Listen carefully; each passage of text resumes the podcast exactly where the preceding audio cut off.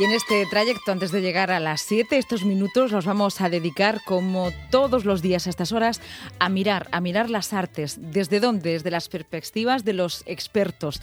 Y tenemos a Juan Pablo Soler, él todos los miércoles nos habla de teatro y de artes escénicas y de lo que no estamos acostumbrados a mirar. Eh, ya saben que Juan Pablo Soler es el director del Teatro Circo de Murcia, también del Teatro Romea de Murcia. Con él lo que hacemos es Otear nos cuenta normalmente eh, qué hay detrás de una obra de teatro.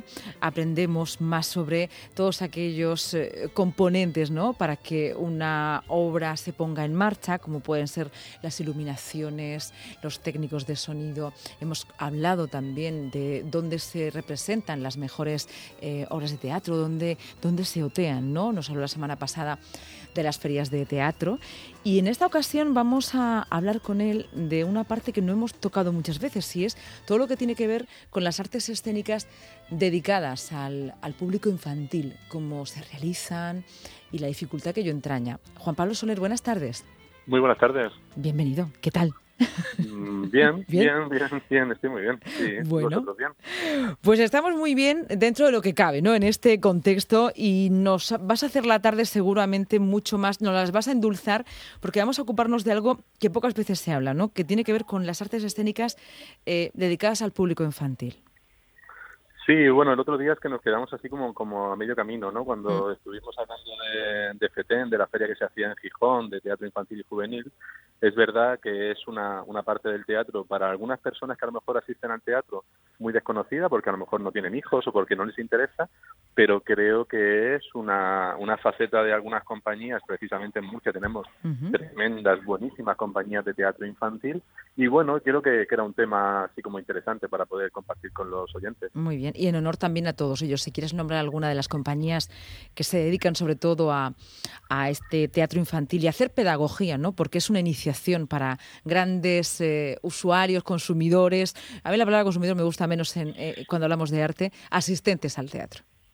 Sí, bueno, a mí sobre todo lo que más me interesa es eh, esas compañías que, que tienen esos procesos de investigación con niños y hasta que no hasta que no ven cómo reaccionan los niños dependiendo de cada edad y todo eso, pues no ponen el espectáculo mm. a disposición de todo el público porque porque bueno porque consideran que, el público infantil es el más exigente no a mí cuando una compañía ya me llega con esa filosofía para mí gana muchísimos puntos no y, y bueno en Murcia hay, hay, varias compañías no así de repente me vienen a la mente Teatro Silfo Teatro Los Claveles eh, Periferia tres compañías completamente diversas muy distintas con, con que, que trabajan disciplinas muy distintas. A lo mejor Silfo trabaja más teatro, claveles, títeres, y a lo mejor Periferia, títeres un poquitín más contemporáneos o, más actuales.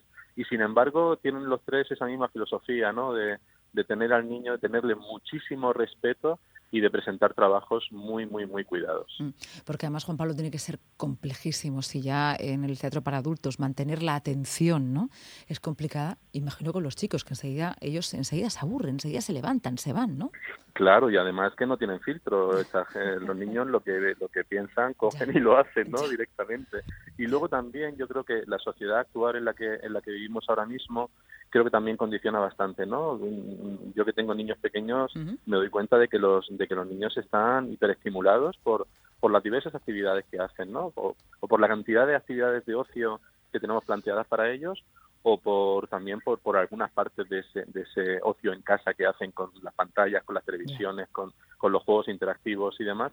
Entonces, claro, para engancharle a través del teatro tienes que aunar ahí una serie de circunstancias que, que capte esa, esa, esa atención que tiene un poco dispersa el niño y que y que bueno y que al final pues salga con el con el mensaje que tú le quieras transmitir no por eso yo creo que en el teatro infantil en todo en general no pero en el teatro infantil es fundamental la historia no si a los niños no le cuentas una buena historia que les interese por mucho mucha decoración que le pongas eh, el niño no engancha y el niño si se cansa pues directamente te lo va a dejar, te lo va a dejar saber, eh, pero bueno, directamente, vamos, sin filtro.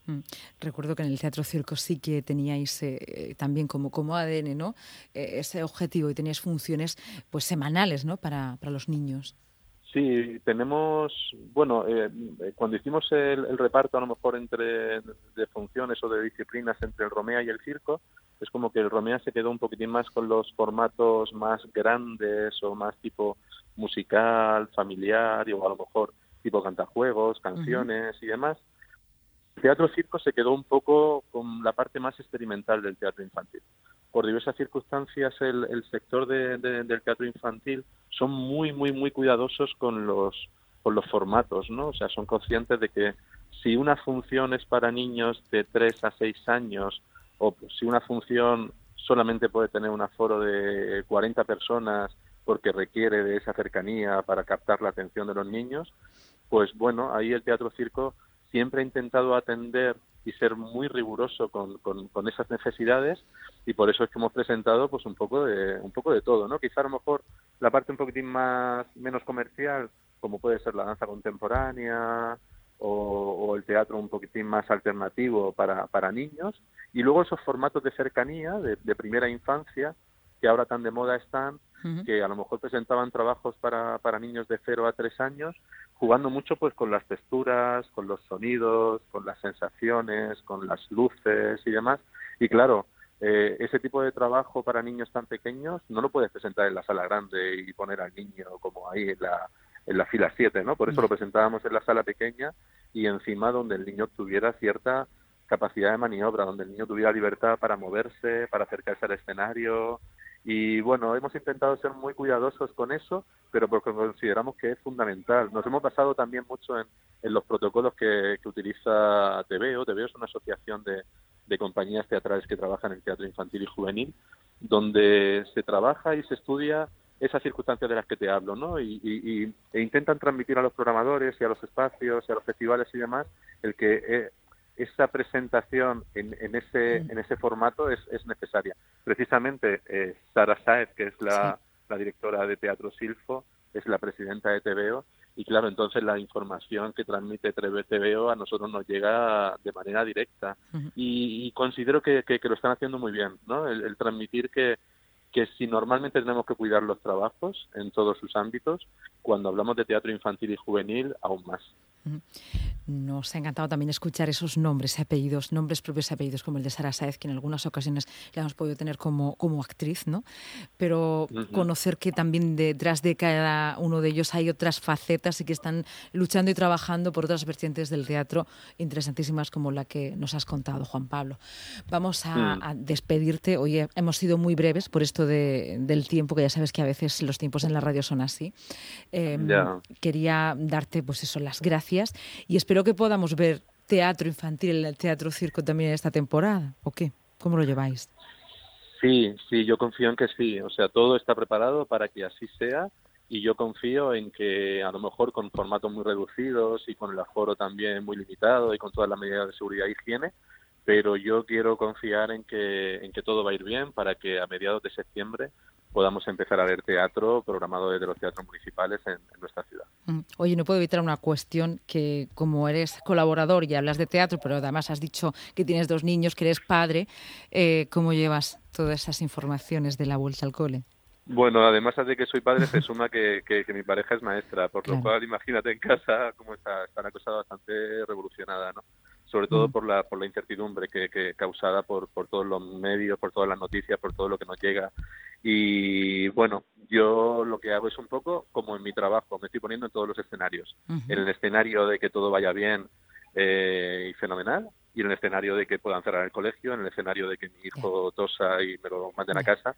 Entonces, pues bueno, y para cada escenario tengo, tengo una, tengo una estrategia, por lo cual, bueno, igual que toda la familia, supongo. Mm. Pero lo llevamos ahí regular, es un tema que nos preocupa bastante. Mm, te lo quería preocupar también aprovechando esta, esta confianza y bueno, que estás todos los, los miércoles en la radio y también me parece una manera ¿no? de, de, visibilizar situaciones. En tu caso está, lo has, eh, mm, has hecho una metáfora con los escenarios, evidentemente. Eres un gran oteador y gestor cultural de dos eh, importantes teatros, así que también es normal ver la vida como unos escenarios. Esto nos lo apuntamos para todos, ver la vida en diferentes escenarios. Juan Pablo Soler, muchísimas gracias. Muchas gracias. El miércoles que viene. que viene mucho más. Adiós. Venga, gracias.